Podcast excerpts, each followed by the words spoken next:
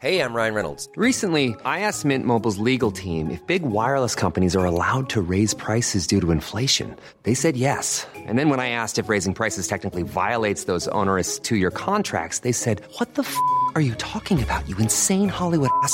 So to recap, we're cutting the price of Mint Unlimited from $30 a month to just $15 a month. Give it a try at mintmobile.com slash switch. $45 upfront for three months plus taxes and fees. Promo rate for new customers for limited time. Unlimited more than 40 gigabytes per month. Slows. Full terms at mintmobile.com. Nous sommes en guerre. Moi, moi, je, personnellement, je m'étouffe. Accélère Accélère Ils sont aux ordres du pognon Faut laisser la star tranquille. Une possible fin du coronavirus en France dès 2022, ça fait plaisir et on va en parler. Les annonces d'Emmanuel Macron résumées ou encore les actualités en bref avec notamment une bonne nouvelle. Salut c'est Hugo, j'espère que vous allez bien. On est parti pour un nouveau résumé de l'actualité en moins de 10 minutes. Commence donc avec euh, un premier sujet en France, c'est les annonces du président de la République, Emmanuel Macron, dans le cadre de son plan France 2030, un plan qui concerne l'industrie et l'innovation. Bon alors je sais dit comme ça, ça peut paraître un peu flou, mais donc euh, pour faire simple, il a annoncé un plan d'investissement de 30 milliards d'euros sur 5 ans, et ce dans plusieurs secteurs. On retrouve la santé, l'énergie, l'aéronautique ou encore l'espace. Le but affiché par le président de la République avec ça, c'est de faire en sorte que l'industrie française puisse rivaliser avec les autres pays du monde et donc en fait de faire aussi émerger des startups technologiques et industrielles, c'est le terme qui a été utilisé. Et si là ça paraît encore toujours flou peut-être dit comme ça, concrètement, les idées avancées par Emmanuel Macron, c'est par exemple de concevoir de nouvelles centrales nucléaires qui produisent moins de déchets, de produire aussi des voitures électriques plus performantes ou encore des avions moins polluants. Et avec ce plan France 2030, eh bien, le président français veut répondre à des critiques qui diraient qu'il y aurait un certain déclin de l'industrie française il veut, je cite, faire émerger dans notre pays et en Europe les champions de demain, des champions donc face à une concurrence toujours aussi importante des entreprises américaines et chinoises notamment. Voilà, ça c'est donc pour les annonces. Maintenant, vous vous en doutez, un discours pareil à six mois de l'élection présidentielle, ça a fait beaucoup parler. Certains en fait lui ont reproché tout simplement de faire campagne déjà en avance et ce alors qu'il n'est toujours pas officiellement candidat à l'élection présidentielle et donc les oppositions que ce soit à gauche comme à droite reprochent au président de la République d'être en campagne sans le dire. Selon l'opposition, il utiliserait donc cette date de 2030 pour faire comprendre que selon lui, il faut qu'il soit encore à l'Elysée pour un mandat supplémentaire qui l'emmènerait donc jusqu'en 2027. Bref, il y a donc eu un débat là-dessus, il y a aussi eu un débat sur les annonces ont été faites notamment sur la question du nucléaire et donc là-dessus il y a plein de sujets de débat et de discussion qui risquent d'animer les prochaines semaines. Rien que la question du nucléaire par exemple, on aura l'occasion d'en reparler sur la chaîne pour voir concrètement pourquoi est-ce que ça fait débat en ce moment pour que vous puissiez vous faire un avis. Bref, tout ça pour dire qu'on aura l'occasion d'en reparler dans les prochains jours. Allez, on continue avec le sujet à la une de ces actus. Vous l'avez vu dans le titre, je le dis avec un grand sourire parce que c'est quand même plutôt une bonne nouvelle. Donc ça fait plaisir. Les chiffres de l'épidémie de Covid continuent à baisser en France et ça laisse présager tout simplement une fin d'année plutôt calme, voire même une fin des restrictions avant 2022. Bon, ça fait longtemps qu'on n'a pas fait de point sur le coronavirus dans ces actus du jour et en même temps c'est plutôt bon signe, ça fait plaisir donc.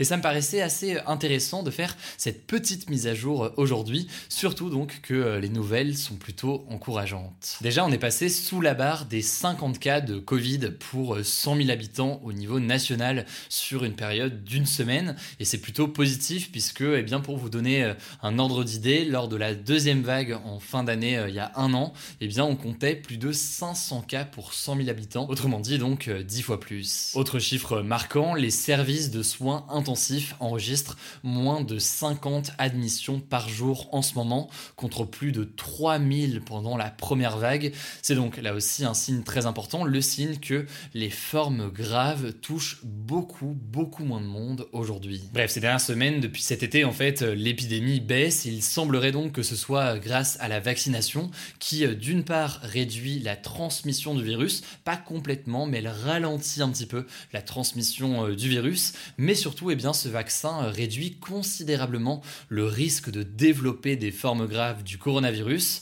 En effet, d'après une étude française Epiphar réalisée sur plus de 22 millions de personnes et qui a été euh, publiée lundi, eh bien, la vaccination contre le coronavirus réduit le risque d'hospitalisation ou de mort de 90% chez les personnes de plus de 50 ans, les personnes donc qui sont euh, les plus touchées par euh, les formes graves du virus. D'ailleurs, pour vous donner un ordre de grandeur, aujourd'hui c'est 87% des adultes et 68% des 12-17 ans qui sont complètement vaccinés en France et selon l'Institut Pasteur, ça devrait monter vers 90% pour les adultes et 81% pour les adolescents courant euh, décembre. Alors la conséquence de tout ça, c'est quoi? Eh bien déjà, si on reste dans la situation actuelle en termes de mesures, eh bien selon le conseil scientifique qui guide donc euh, le gouvernement dans cette crise sanitaire, eh bien en gardant ces mesures, on ne devrait pas avoir euh, de reconfinement, de couvre-feu ou quoi en fin d'année.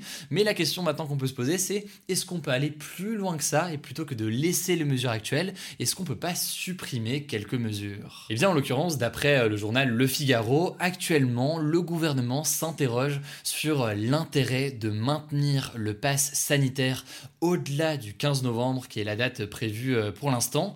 Pour ça, il y a donc trois pistes qui sont évoquées. La première piste serait de mettre fin au pass sanitaire localement. Donc, dans les départements où ça se passe le mieux, eh bien, on peut mettre fin au pass sanitaire. La deuxième option, après cette option locale, ce serait l'option de réserver eh bien, le pass sanitaire aux personnes les plus âgées et aux personnes les plus fragiles.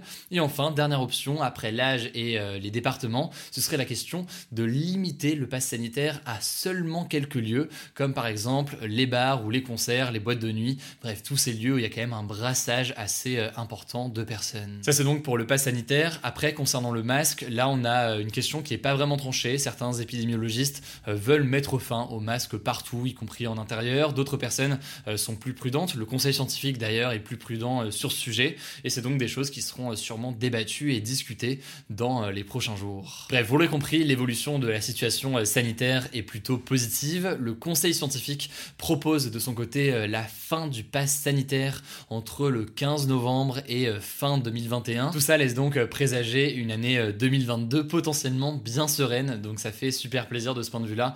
Évidemment, pour bien la situation sanitaire dans le pays, c'est une excellente nouvelle. Et puis au-delà de ça, même nous au quotidien, en fait, pour ces actus, c'est vrai qu'on parle moins du coronavirus euh, ces derniers jours, ça a été l'occasion bah, de parler de plein d'autres sujets. On a parlé de beaucoup de sujets économiques, géopolitiques ou autres ces derniers jours qui font l'actualité, qui sont des éléments très importants dans l'actualité. La présidentielle évidemment arrivera aussi euh, après, mais voilà, ça fait aussi plaisir de pouvoir parler de d'autres sujets. Allez, on continue avec euh, les actualités en bref et on commence avec cette première information. En France, un train TER a percuté quatre personnes à Saint-Jean-de-Luz, au Pays Basque. Alors ça s'est passé euh, tôt ce matin et les victimes sont visiblement des migrants originaires d'Algérie qui étaient présents euh, sur les voies quand le train est arrivé. De leur côté, les passagers du train ont été euh, pris en charge par une cellule psychologique, mais donc on compte du côté de ces personnes présentes sur les voies trois personnes mortes et une quatrième actuellement entre la vie et la mort. Alors la deuxième actualité de ce en bref, c'est une annonce qui a été faite par le candidat de droite à la présidentielle Xavier Bertrand, une annonce qu'il a fait euh, lundi soir sur TF1 et qu'on va expliquer. En gros, Xavier Bertrand est candidat à l'élection présidentielle de 2022 depuis euh, plusieurs mois, mais en parallèle à ça, eh bien, euh, le parti dont il est peut-être le plus proche, à savoir le parti de droite Les Républicains, avait annoncé organiser un congrès.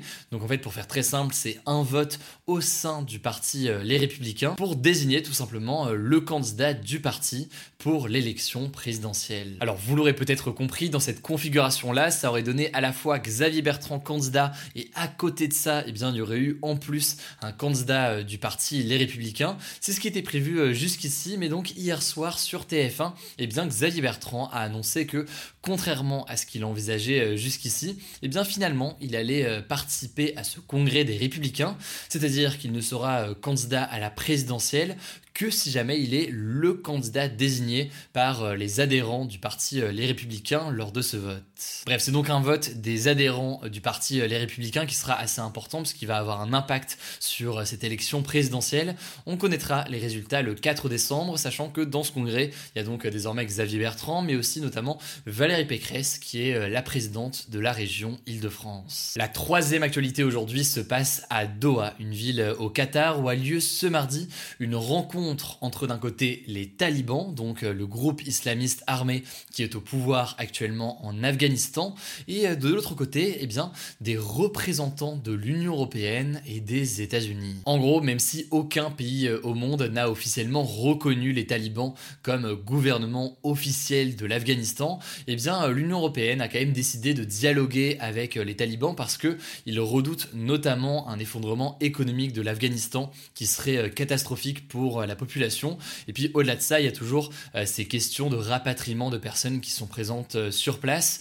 Bref, c'est donc euh, une rencontre importante. On verra si elle a un impact dans les prochains jours d'une façon ou d'une autre. Et si vous voulez plus d'informations sur le sujet, on a interviewé il y a quelques jours un réfugié afghan qui en fait nous a raconté sa présence sur place au moment des rapatriements il y a quelques semaines, notamment lors du mois d'août. On en a fait du coup une interview assez importante. Pour la découvrir, eh bien, je vous mets le lien directement en description. Ça se passe sur euh, la chaîne principale Hugo Décrypte. Enfin, pour terminer euh, aujourd'hui, on termine avec une bonne nouvelle. Ça fait plaisir. J'en ai parlé d'ailleurs sur euh, Instagram ce week-end de cette bonne nouvelle. Vous l'avez peut-être vu dans nos résumés d'actualité sur Instagram ce week-end.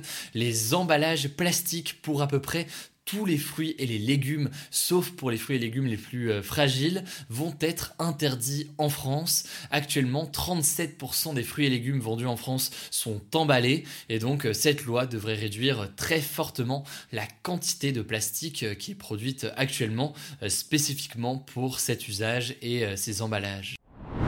Voilà, c'est la fin de ce résumé de l'actualité du jour. Évidemment, pensez à vous abonner pour ne pas rater le suivant, quelle que soit d'ailleurs l'application que vous utilisez pour m'écouter. Rendez-vous aussi sur YouTube et sur Instagram pour d'autres contenus d'actualité exclusifs. Écoutez, je crois que j'ai tout dit, prenez soin de vous et on se dit à très vite.